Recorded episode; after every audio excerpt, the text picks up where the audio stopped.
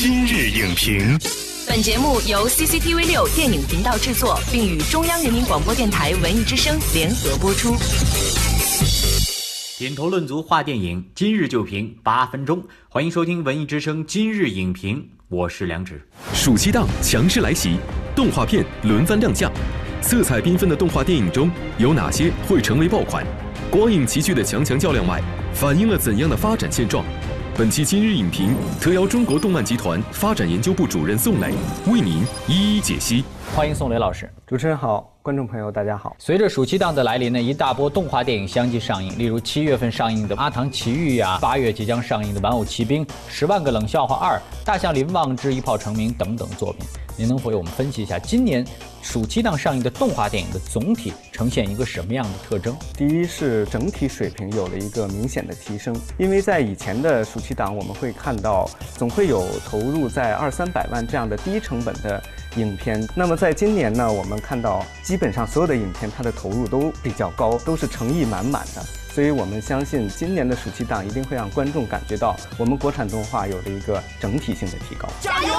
欧米欧米！第二个特点就是对象差异化，呃，内容题材多样化。比如说从对象上看，我们有针对儿童群体的《大耳朵图图》的电影版，针对成年人的像《大护法》，针对于二次元群体的《十万个冷笑话》。那从题材上来讲呢，比如说有传统文化的，像《阿唐奇遇》、像《豆腐传》等等。当然，我们还有游戏改编的《赛尔号六》，你会发现所有的人都可以在这个档期内找到适合他观看的影片。您看啊，这个暑期档上映的动画电影当中呢，国产的动画电影占据了大多数的空间。我们也发现啊，其中比如说《大护法》《十万个冷笑话二》这样的影片，都具有避免低幼化的内容，走成人风格的路线。您觉得这些电影能让我们的成年观众买账吗？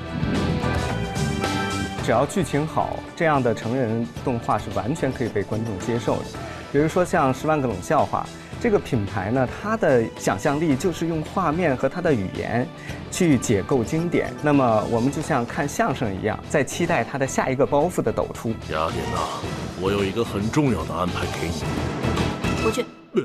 那像《大护法》这样的影片呢，它用画面和符号来塑造了一个非常神秘的空间。观众看到开头呢，并不知道结尾是怎么样，其实是很容易抓到观众的眼球的。导演的这个动画的剧情，你一定要超越观众想象，观众才能更加的投入到你的故事中来。我是堂堂一尾国的大护法，干嘛老像个苍蝇似的跟着我呀！还有一些啊，比如说《大耳朵图图之美食狂想曲》，这是有十三年的电电视荧屏基础的。而这次的《赛尔号大电影六：胜者无敌》，也是这一系列电影的一个续作。您能不能也给我们分析一下，咱们这些很有群众基础的国产动画电影的身上，还有哪些吸引观众的特点和闪光点？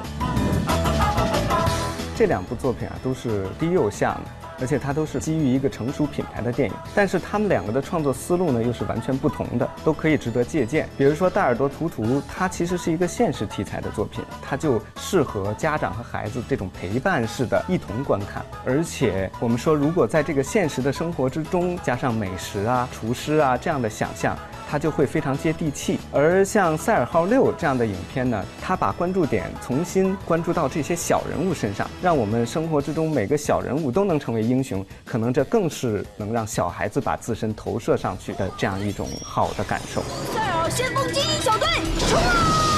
我们也发现啊，例如这个，您看《阿唐奇遇》呀，《豆腐传》《大象林旺之一炮成名》等等动画电影呢，它都是基于中国的传统文化发展出来的故事。您觉得他们会对我们的观众哈，尤其是我们的小观众们产生怎么样的影响？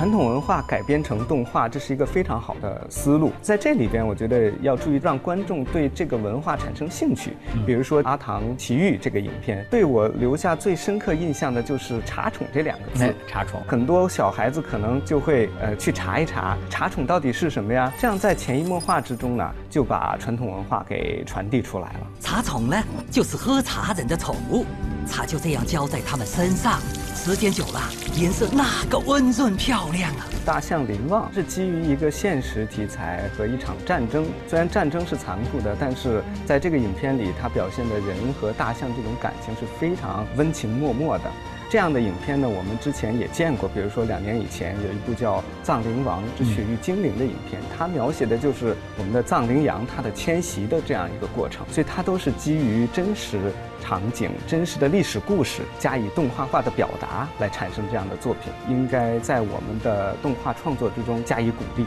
我家在中国云南。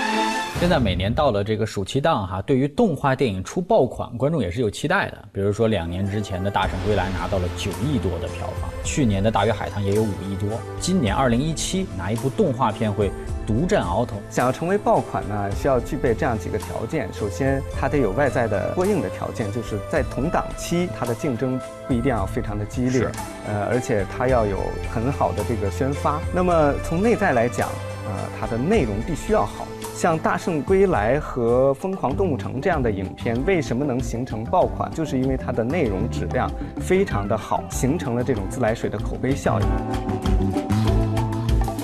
当然，除了这一点呢，我觉得要成为爆款，还必须要能够形成一个社会热点现象，就是它必须有整体社会文化的这个关注点在里边。这样的来说呢，我们看今年的这些国产动画里，可能《十万个冷笑话》会有这样的潜质。那我觉得今年我们希望我们在动画影片之中也要融入这些元素，这样才能让它具备爆款的潜质。我希望导演在创作上能够更加一把力啊，我们国产动画一定会越来越好。二零一一年到二零一六年，国产动画电影的数量增长了二点四倍，票房则增长了七倍。中国动画由低龄化向全龄化、大制作、高品质的方向全速前进。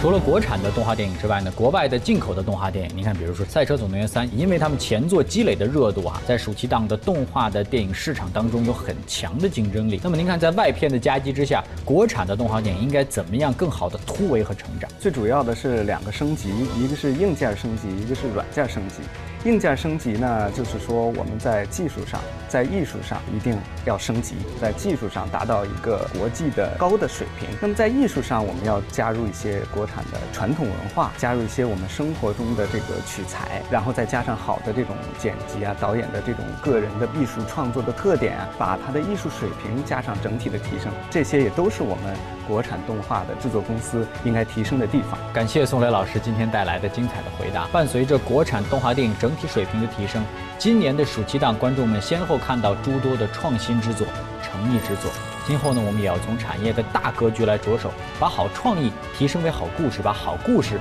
转化为好作品，把好作品推广为好商品，内外兼修，才能在激烈的竞争当中顺利突围。